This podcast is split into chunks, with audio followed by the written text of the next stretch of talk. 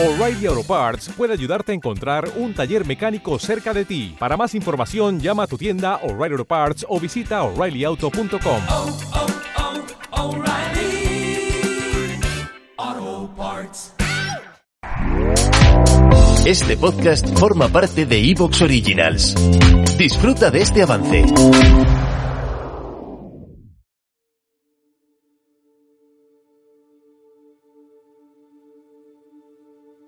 Cosas en este mundo que superan con creces la capacidad de comprensión humana. Cosas que no pueden explicarse, cosas que la mayoría de la gente preferiría ignorar. Nosotros nos ocupamos de esas cosas.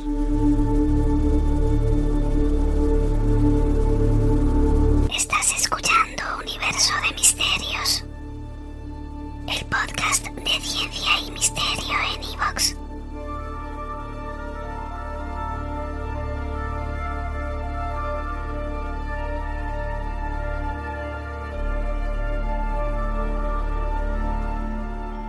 El 21 de enero de 2024, un pequeño asteroide por fortuna, de un tamaño de un metro de diámetro, entró en la atmósfera de la Tierra y explotó sobre Berlín a las 12.33 minutos AM, hora UTC. Antes de llegar a la Tierra, 2024 BX1, que esa es su denominación en astronomía, era un asteroide cercano a la Tierra, NEA por sus siglas en inglés, con una órbita que sugiere que formaba parte del grupo Apolo. ¿Qué son los asteroides Apolo? Pues son un grupo de asteroides cercanos a la Tierra que llevan el nombre del asteroide Apolo, descubierto por el astrónomo alemán Karl Raimund en la década de los años 30 del siglo XX. Son asteroides que cruzan la órbita de la Tierra y tienen un semieje mayor orbital mayor que el de la Tierra. El semieje mayor orbital es la distancia media a la que un objeto orbita a otro. En el caso de la Tierra, en su órbita alrededor del Sol, su semieje mayor es de 150 millones de kilómetros y es lo que se denomina unidad astronómica. Bien, pues el semieje mayor orbital, es decir, la distancia media a la que orbitan al Sol los asteroides Apolo, es superior a una unidad astronómica. Pero este grupo de asteroides tiene distancias de perihelio menores que la distancia del afelio de la Tierra. Ya sabéis, la distancia del afelio de la Tierra es el punto de su órbita en el que se encuentra más lejos del Sol. Y el perihelio de estos asteroides, el punto de sus órbitas más cercano al Sol, queda entre la Tierra, en su afelio, y el Sol.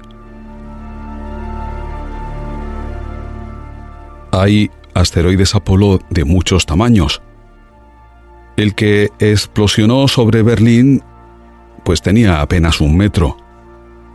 Pero se conoce, por ejemplo, el asteroide Sísifo, que tiene un diámetro de alrededor de 10 kilómetros, aproximadamente el mismo tamaño que tenía el objeto cuyo impacto creó el cráter Chicxulub, que se piensa fue el causante de la extinción de los dinosaurios. No sabemos con exactitud cuál es el número total de asteroides Apolo, pero hay estimaciones que sitúan en 70 millones el número de asteroides Apolo de un tamaño similar al de una casa. Y además de Sísifo, conocemos otros asteroides, por ejemplo, Geógrafo, que tiene 5,1 kilómetros de largo por 1,8 de ancho. En diciembre de 2018, el número de asteroides Apolo conocidos era de 10.485, lo que convierte a esta clase de asteroides en el grupo más poblado de objetos cercanos a la Tierra. Compárese, por ejemplo, con los asteroides Atón, Amor y Atira, de los que solo 1409 están numerados. Los asteroides no se numeran hasta ser observados en dos o más oposiciones. Esto de observar oposiciones es observar al asteroide cuando se encuentra situado en su órbita en el punto opuesto a donde está el Sol respecto de la Tierra, es decir, la Tierra en medio, a un lado el asteroide y al otro, a 180 grados del asteroide, el Sol. En ese momento el asteroide se encuentra en oposición. Pues hasta que no se observa dos veces ahí, en oposición, no se le numera. Pues de los 10.485 asteroides Apolo conocidos, 1.648 están identificados como asteroides potencialmente peligrosos. Un acercamiento peligroso es aquel en el que el asteroide y la Tierra se encuentran a una distancia igual o menor a un millón de kilómetros. Para poner esta distancia en perspectiva, recordemos que la distancia entre la Tierra y la Luna es de 384.400 kilómetros de media. Pues de estos 1.648 asteroides Apolo potencialmente peligrosos, tres de ellos pasan entre los 100.000 y los 200.000 kilómetros. Esto es dentro de la órbita de la Luna. El meteorito de Chelyabinsk que el 15 de febrero de 2013 explotó sobre la ciudad de Chelyabinsk, en la región sur de los Urales de Rusia, hiriendo a unas 1.500 personas con los vidrios eh, rotos que causó la onda expansiva. Bueno, este bólido, o mejor, este meteorito, porque aunque troceado llegó a tocar el suelo y se recuperaron trozos, era un asteroide precisamente de la clase Apolo por el contrario, un asteroide cuyo nombre seguro que habréis oído en alguna ocasión, Apophis, no es un asteroide de la clase Apolo, sino Atón, aunque también sea un objeto cercano a la Tierra y que fue noticia hace unos años porque eh, se divulgó que podría colisionar con nuestro planeta en 2029 vamos a dedicar un próximo futuro episodio de Universo de Misterios únicamente al asteroide Apophis.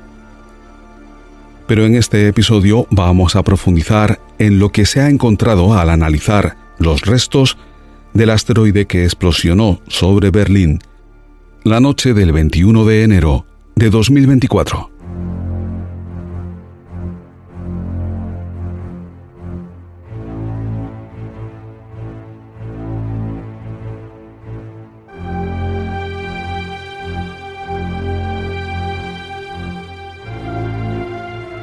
Estás entrando en un universo de misterios.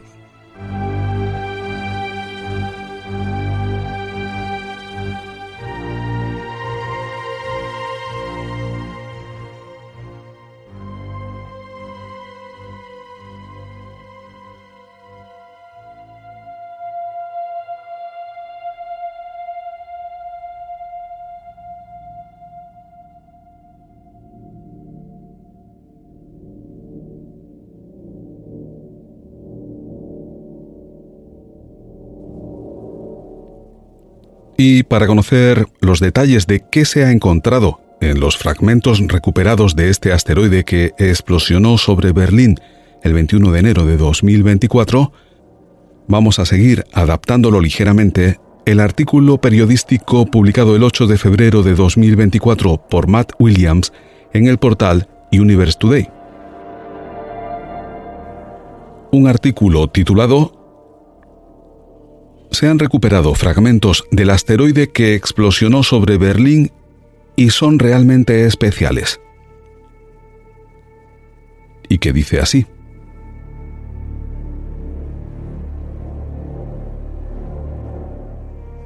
El 21 de enero de 2024, un asteroide del tamaño de un metro, 2024 BX1, entró en la atmósfera de la Tierra y explotó sobre Berlín a las 12.33 am UTC. Desde entonces, sus fragmentos han sido localizados por un equipo científico de la Freie Universität Berlín, el Museum Furnatkunde, el Centro Aeroespacial Alemán, la Technische Universität Berlin y el Instituto SETI, y los han identificado como un tipo raro de asteroide conocido como Aubrites. Aubrite es como se escribe en español, pero es una palabra francesa y Google me dice que debe pronunciarse en francés Ubrit. Pues bien, el nombre del asteroide proviene del pueblo Ubri, en Francia, escrito Aubres, donde cayó un meteorito similar el 14 de septiembre de 1836. El equipo científico responsable ¿Te está gustando lo que escuchas? Este podcast forma parte de Evox Originals y puedes escucharlo completo y gratis desde la aplicación de Evox. Instálala desde tu store y suscríbete a él para no perderte ningún episodio.